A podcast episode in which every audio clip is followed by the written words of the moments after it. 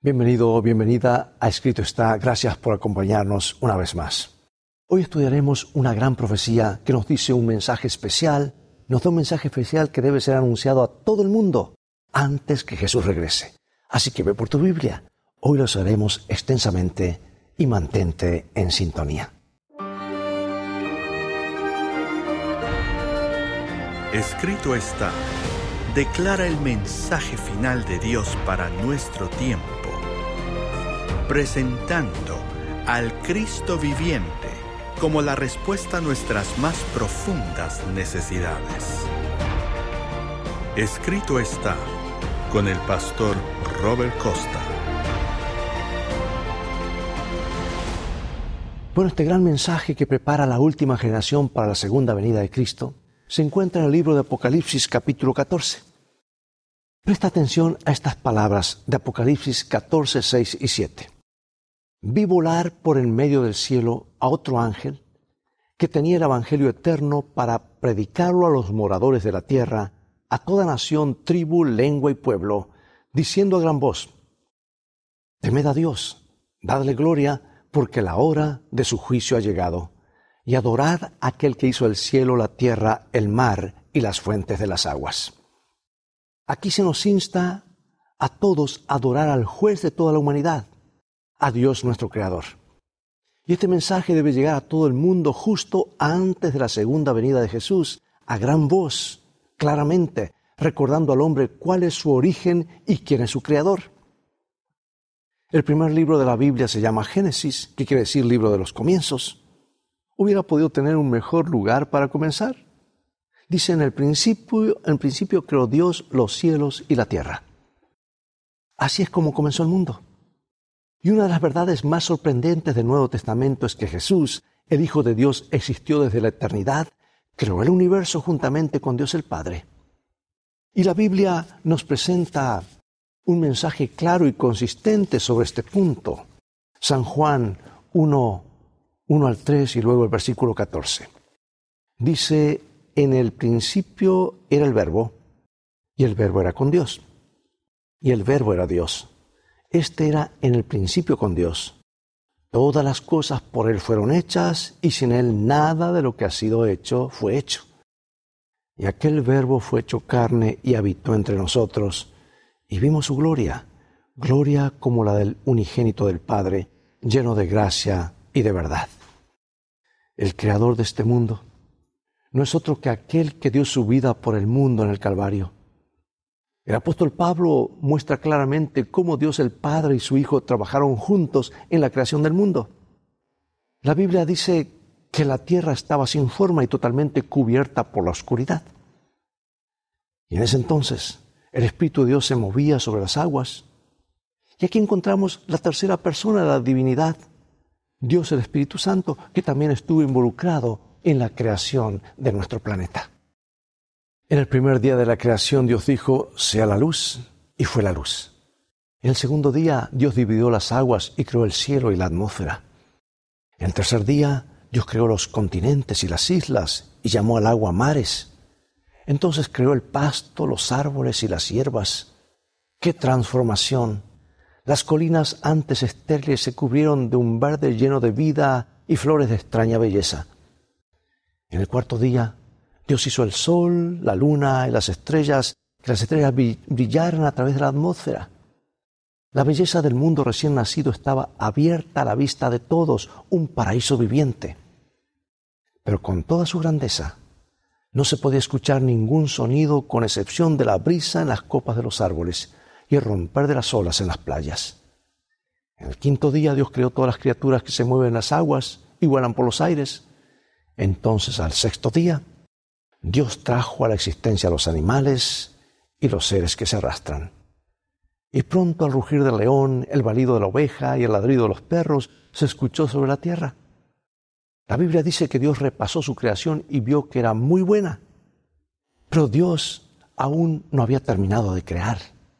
Había reservado lo mejor para el final.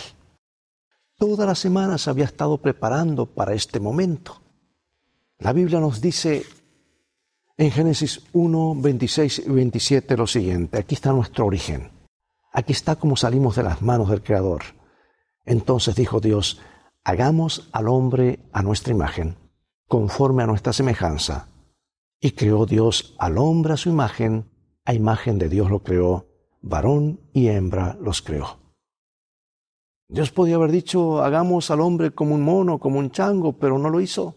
En vez de eso, de ello, hizo al hombre semejante a él.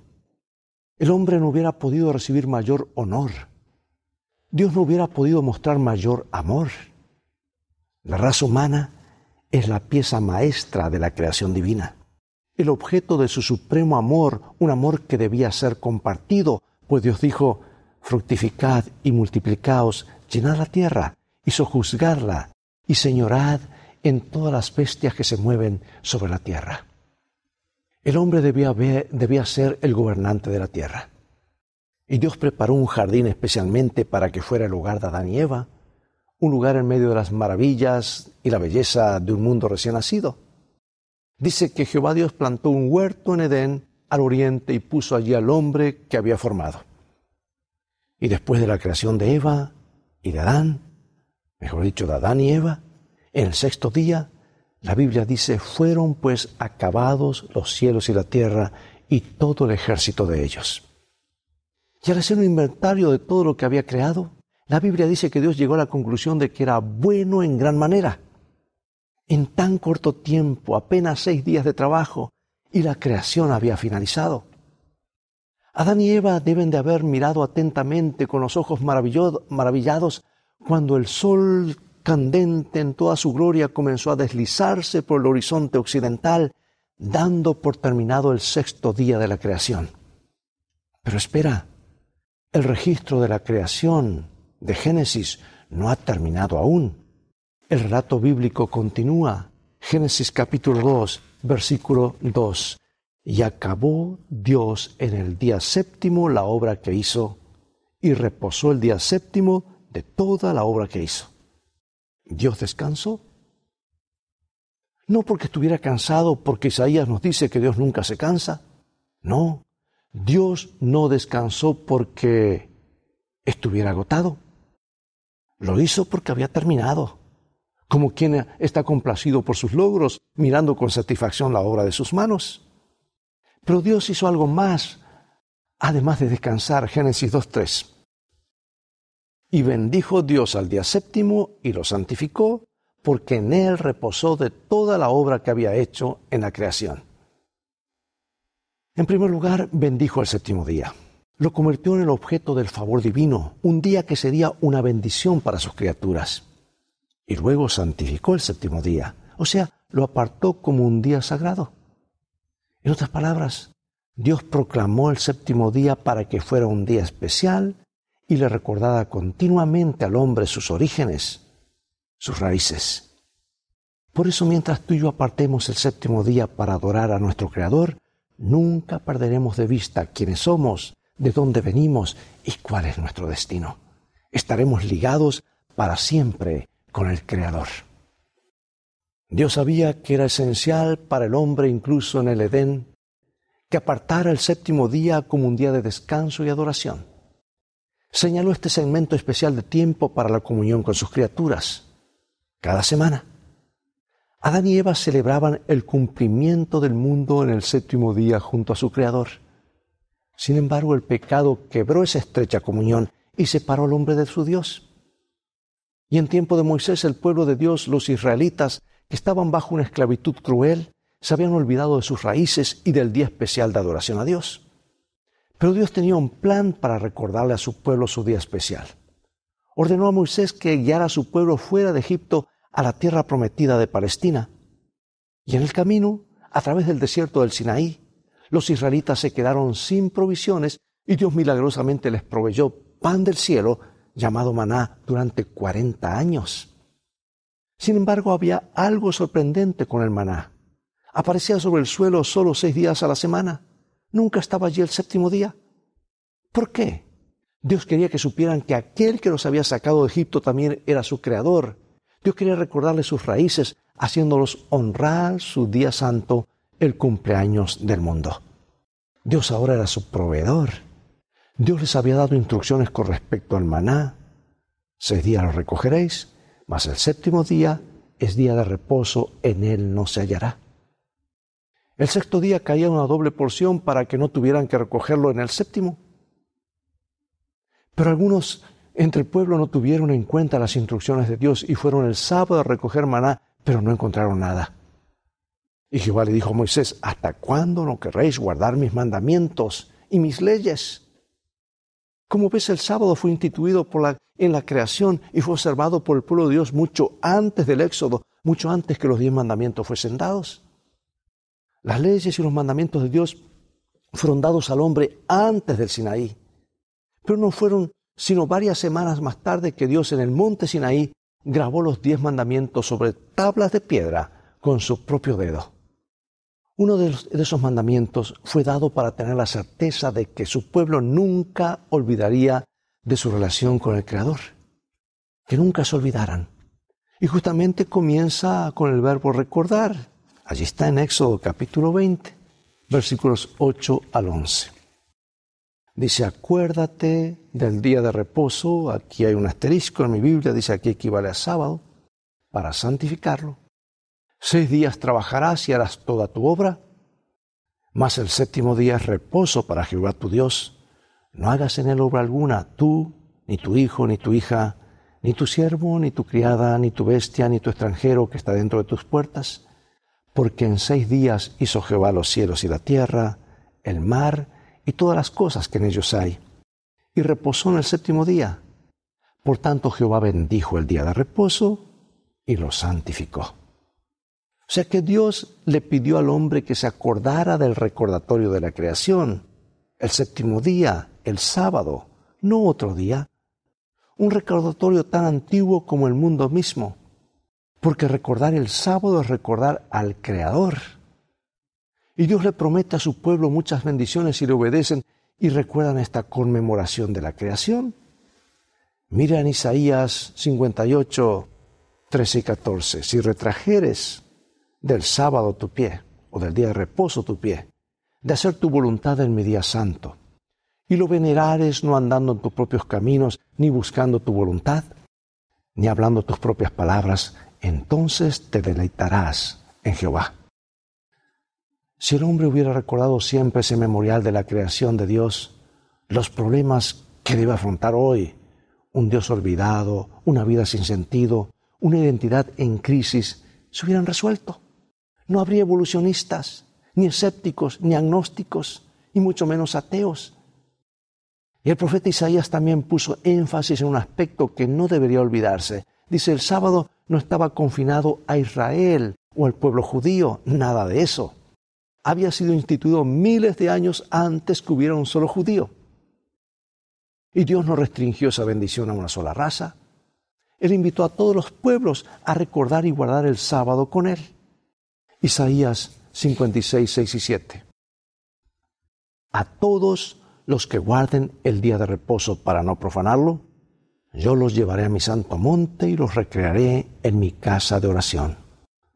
Porque mi casa será llamada casa de oración para todos los pueblos. En ninguna parte de la Biblia menciona el sábado como sábado de los judíos. Jesús dejó claro, en claro, que era un día para toda la humanidad cuando dijo, el día de reposo, o sea, el sábado fue hecho por causa del hombre y no el hombre por causa del sábado. Dios dijo, el séptimo día es reposo para Jehová tu Dios. No es extrañar que Dios haya hablado de él por medio de Isaías como mi día santo. Jesús también dijo que Él es el Señor del sábado. ¿Ves? No podía ser de otra manera porque Él lo hizo. El sábado es más que un recordatorio de la creación y del Creador. Es una señal entre Dios y el hombre. Ezequiel 20:20, santificad mis días de reposo, aquí equivale a sábado, y sean por señal entre mí vosotros, para que sepáis que yo soy Jehová vuestro Dios. Aquel que hizo el sábado santo durante la semana de la creación es el mismo que santifica a los pecadores en la actualidad. Para eso se necesita poder creativo. Y nuestro Creador es también nuestro Salvador. Ezequiel 20:12. Y les di también mis días de reposo, sea sábado, para que fuesen por señal entre mí y ellos para que supiesen que yo soy Jehová que los santifico. O sea que la observancia del sábado es nuestra manera de decirle al mundo que el Señor es nuestro Creador y Dios. El sábado fue instituido y celebrado antes que el pecado asomara su cabeza en el planeta y el sábado también se celebrará después que el pecado haya sido erradicado para siempre de la tierra. Veamos en Isaías 62, 66, 22 y 23. Porque como los cielos nuevos y la nueva tierra que yo hago permanecerán delante de mí, dice Jehová, así permanecerá vuestra descendencia y vuestro nombre, y de mes en mes, y de día de reposo en día de reposo, aquí equivale a sábado, vendrán todos a adorar delante de mí, dijo Jehová. O sea que el pueblo de Dios celebrará el sábado por toda la eternidad para honrar a su Creador y Redentor. No es razonable pensar que si el sábado fue celebrado antes que el pecado entrara en la tierra y que será celebrado cuando la tierra será renovada, los hijos de Dios deben celebrarlo también ahora. Si tenemos algunas dudas acerca de Dios y del sábado, pueden ser disipadas al descubrir la relación que tuvo Jesús con Él cuando estuvo aquí en la tierra. San Lucas nos dice qué hacía Jesús los sábados. Lucas 4:16. Vino a Nazaret, donde se había criado, y en el día de reposo entró en la sinagoga conforme a su costumbre y se levantó a leer. La Biblia dice que Jesús tenía la costumbre de ir a la sinagoga en sábado. Pero podrías preguntarte cuál es el día sábado. ¿Cómo podemos estar seguros de cuál es el séptimo día?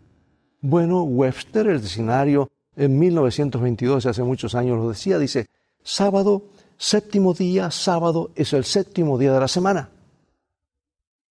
El mismo día que fue sábado en la creación es al que llamamos sábado hoy. Si el día hubiera sido modificado o olvidado en la época de Adán y el tiempo de Moisés, Dios lo hubiera ratificado cuando escribió los diez mandamientos en el Sinaí. Si el día correcto se hubiera perdido entre el tiempo de Moisés y la época de Jesús, Cristo lo hubiera corregido. Y los judíos esparcidos sobre la tierra han mantenido un registro estricto del tiempo. Los judíos ortodoxos, por ejemplo, aún adoran en sábado. La identidad del día de descanso nunca fue cuestionada durante la vida de Jesús aquí en la tierra. Escucha, repito, el sábado nunca fue el problema todos lo aceptaban, era el día del Señor. La única controversia que surgió fue sobre la forma, cómo guardarlo. Ese fue el problema. Los rabís habían distorsionado la observancia del sábado, instituyendo regulaciones austeras, pesadas, antibíblicas. Y Jesús trató de eliminar esos requisitos humanos y mostrar la verdadera belleza y el significado de la observancia del sábado. Y cuando Jesús fue acusado de quebrantar el sábado, porque sanaba a las personas en ese día, él respondió, por consiguiente es lícito hacer el bien en los días de reposo. Cuando miramos hacia el Calvario, el verdadero significado de la observancia sabática queda demostrado por los seguidores devotos de Jesús. Porque en medio de las sombras de la mayor crisis de la historia, vemos a los amigos de Jesús descansando de acuerdo al mandamiento dejando la tarea de ungir el cuerpo de Jesús para después de las horas del sábado. Dice San Lucas 23, vamos a leerlo, San Lucas 23, 54 al 56. Era el día de la preparación y estaba por comenzar el día de reposo. Y las mujeres que habían venido con él desde Galilea siguieron también y vieron el sepulcro y cómo fue puesto su cuerpo y vueltas prepararon especias aromáticas y ungüentos y descansaron el día de reposo conforme al mandamiento. El día anterior al sábado su esperanza en Jesús había sido destrozada. Lo habían visto morir cruelmente sobre una cruz. Sus sueños y esperanzas yacían en una tumba oscura. Y como un último acto de devoción querían ungir su cuerpo muerto. La Biblia nos dice en Lucas 24.1, el primer día de la semana, muy de mañana vinieron al sepulcro trayendo las especias aromáticas que habían preparado. Bueno, demos otra mirada a los acontecimientos de estos tres días memorables. En el día de preparación, que ahora llamamos viernes, Jesús murió y las mujeres prepararon especias y ungüentos. En el día de reposo que corresponde al sábado, séptimo día, las mujeres descansaron de acuerdo con el mandamiento y Jesús descansó en la tumba. Y en el primer día de la semana, que ahora llamamos domingo, las mujeres fueron a ungir a Jesús, pero encontraron la tumba vacía porque Cristo había resucitado. Se mencionan tres días consecutivos en la Biblia el día de preparación o Viernes Santo, el primer día de la semana o domingo de Pascua y entre ambos el día de reposo al que la Biblia llama sábado. Ahora este registro fue escrito 40 años después que Jesús ascendió al cielo, el Nuevo Testamento. ¿Te das cuenta de que no puede haber ninguna duda con relación a cuál es el día, el día que fue sábado en la muerte de Jesús? Jesús fue colgado en la cruz el día de preparación y exclamó, consumado es. Su obra de redención estaba completa y descansó en la tumba durante el sábado y se levantó el domingo, el primer día de la semana. Y aún en su muerte, Jesús guardó el sábado. Y cuando nos paramos cerca de la cruz, tenemos la impresión de que guardar cualquier día de los siete no da igual, no es lo mismo porque alterar el día de descanso sería como alterar la creación, el Sinaí y hasta el mismo Calvario. Sí, ¿cuál de los siete días observamos es de mucha importancia? El Creador dijo, acuérdate, pero muchos han olvidado. Muchos llegan un día tarde a su cita con el Señor. Y esa no era la intención de Dios. Jesús esperaba que los cristianos guardasen el sábado para siempre. Nota sus instrucciones en Mateo 24, 20. Dice, orad que vuestra huida no sea en invierno ni en día de reposo, ni en sábado. Si Jesús esperaba así, él esperaba que los cristianos estuvieran aún guardando el sábado en el año 70 después de Cristo, cuando Jerusalén fue destruida. Y el Nuevo Testamento registra que los seguidores de Jesús guardaron el sábado después de la resurrección. Veamos algunos versículos. Hechos 17, versículos 1 al 3. Llegaron a Tesalónica, donde había una sinagoga de los judíos. Y Pablo, como acostumbraba, fue a ellos por tres días de reposo, discutió con ellos, declarando y exponiendo por medio de las escrituras. Y otro sábado, cuando Pablo estaba predicando en la sinagoga, ciertos visitantes le pidieron que les predicara el, siguiente sábado. Dice, los gentiles le rogaron que el siguiente día de reposo les hablase de estas cosas y el siguiente día de reposo se juntó casi toda la ciudad para oír la palabra de Dios. Esto está en Hechos 13, 42 y 44. El libro de los Hechos registra 84 reuniones en las que Pablo realizó reuniones sabáticas o reuniones en sábado. Sí, amigo y amiga, el sábado recorre toda la Biblia como un hilo dorado, un hilo de oro desde el Génesis hasta el Apocalipsis. Y ahora, amigo y amiga, vamos al cuadro que vimos al comienzo y que habla del regreso de Jesús. Porque el libro de Apocalipsis describe a los que estarán preparados para encontrarse con Jesús cuando Él venga. Apocalipsis 14, 12 nos dice, aquí está la paciencia de los santos, los que guardan los mandamientos de Dios y la fe de Jesús. Jesús dijo, si me amáis, guardad mis mandamientos. Y uno de esos mandamientos nos dice que tenemos que acordarnos del sábado, una señal entre Dios y el hombre para siempre. El mismo Jesús que te pide que te acuerdes, extiende sus manos hacia ti, manos que una vez fueron clavadas en la cruz del Calvario por tus pecados, y te dice amorosamente, sígueme. Pregunto, ¿quieres decidir hoy seguir a tu Salvador donde quiera que Él te guíe? Si es así, acompáñame en oración. Padre nuestro que estás en los cielos, gracias por darnos una señal tan clara que eres nuestro Dios y nosotros tus criaturas. Te amamos y queremos que los principios eternos de la verdad queden grabados en nuestras mentes y corazones. En el nombre de Jesús oramos. Amén. Yo te sé donde quiera que estés, donde tú me guíes sigo. Yo, Señor, te seguiré. Yo te seguiré, oh Cristo. Tú moriste para mí, aunque todos te negaren.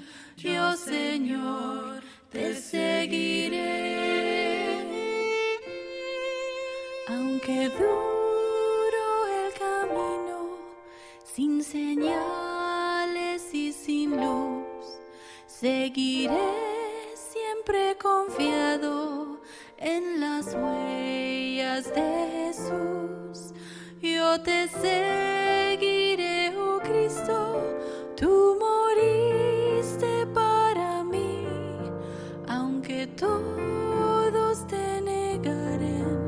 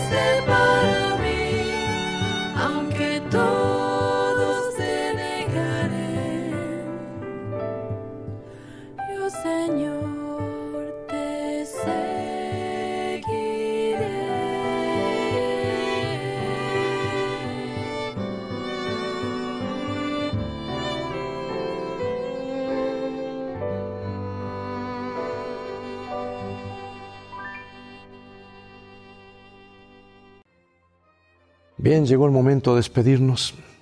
Será hasta un próximo tema.